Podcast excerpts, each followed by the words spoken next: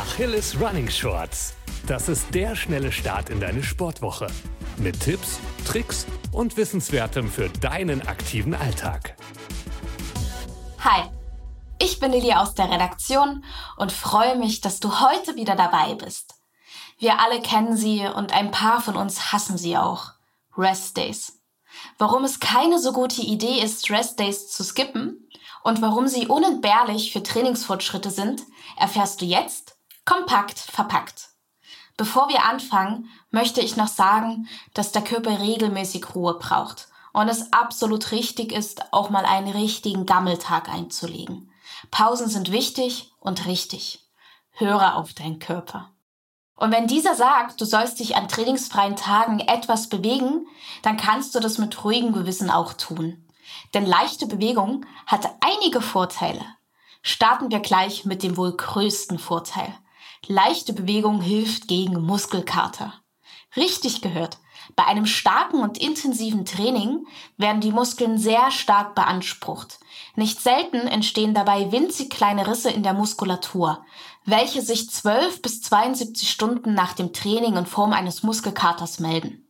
Um den Körper bestmöglich bei der Regeneration zu unterstützen und schmerzenden Muskeln vorzubeugen, empfehlen ExpertInnen leichte Bewegung, wie etwa Spaziergänge, sanftes Yoga oder aber entspanntes Schwimmen. Die Bewegung fördert die Durchblutung und der Körper kann die Mikrorisse schneller reparieren. Aber Achtung! Bitte nicht zu viel gehen, zu viel schwimmen oder zu viel Radfahren. Einen trainingsfreien Tag mit 10.000 Schritten und mehr zu ersetzen, ist nicht die beste Idee.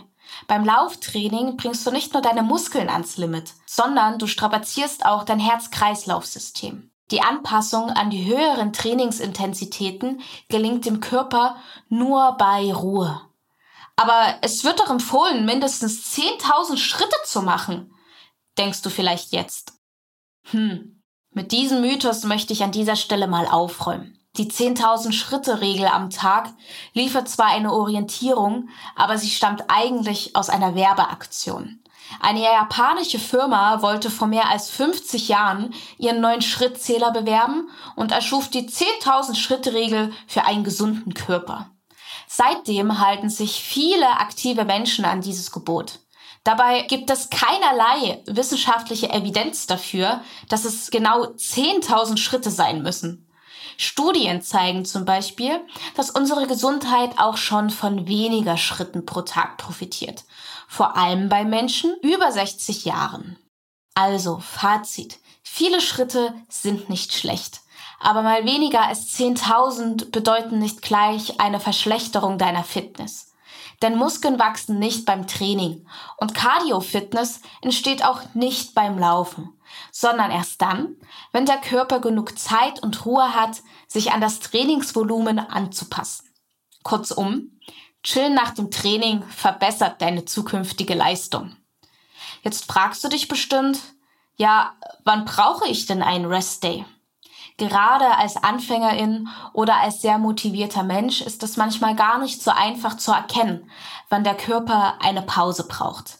Deshalb habe ich jetzt die vier größten Warnhinweise für dich, die dein Körper dir geben kann. Wenn einige dieser Aussagen auf dich zutreffen, solltest du auf jeden Fall einen oder mehrere Ruhetage einlegen. Los geht's mit dem ersten. Der Muskelkater ist ungewöhnlich lang und sehr stark. Prinzipiell kannst du auch mit Muskelkater am nächsten Tag trainieren. Allerdings solltest du die betroffenen Muskeln schonen. Das heißt, wenn die Beinmuskeln vom Laufen noch schmerzen, kannst du am nächsten Tag zum Beispiel stattdessen deine Rumpfstabilität mit Kraftübungen trainieren. Weiter geht's mit dem zweiten. Deine Ausdauer verschlechtert sich eher, als dass sie sich verbessert. Wenn du merkst, dass du im Training seit längerem keine Fortschritte mehr machst oder deine Pace oder dein Puls sich sogar verschlechtern, braucht dein Körper ebenfalls eine Pause. Lege einmal eine Woche Pause ein und schaue dann, ob deine Leistung wieder nach oben geht. Und last but not least der wohl wichtigste Punkt. Du bist dauererschöpft und müde. Wenn das der Fall ist, ist das ein eindeutiges Zeichen deines Körpers, dass er zu viel hat. Um nicht im chronischen Übertraining zu landen, solltest du jetzt unbedingt einige Restdays einlegen. So, Jetzt weißt du, wann sich Ruhetage lohnen. Aber was solltest du während der Ruhe am besten vermeiden? Ganz einfach. Zu viel und zu intensive Bewegung.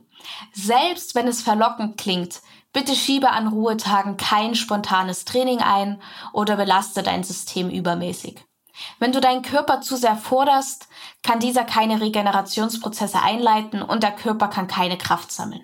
Also für mich als Mensch mit einem großen Bewegungsdrang war es gar nicht so einfach, erfüllende Beschäftigungen für einen trainingsfreien Tag zu finden. Meine Top 4 Ideen für einen Rest Day möchte ich zum Abschluss der Folge noch mit dir teilen. Den Start macht ganz klar sanftes Yoga. Yoga unterstützt die Flexibilität und Stabilität des Körpers. Ein weiteres Pro, besonders für alle LäuferInnen, ist die Dehnung der Muskeln. Außerdem bietet Yoga die Möglichkeit, sich einmal so richtig zu entspannen.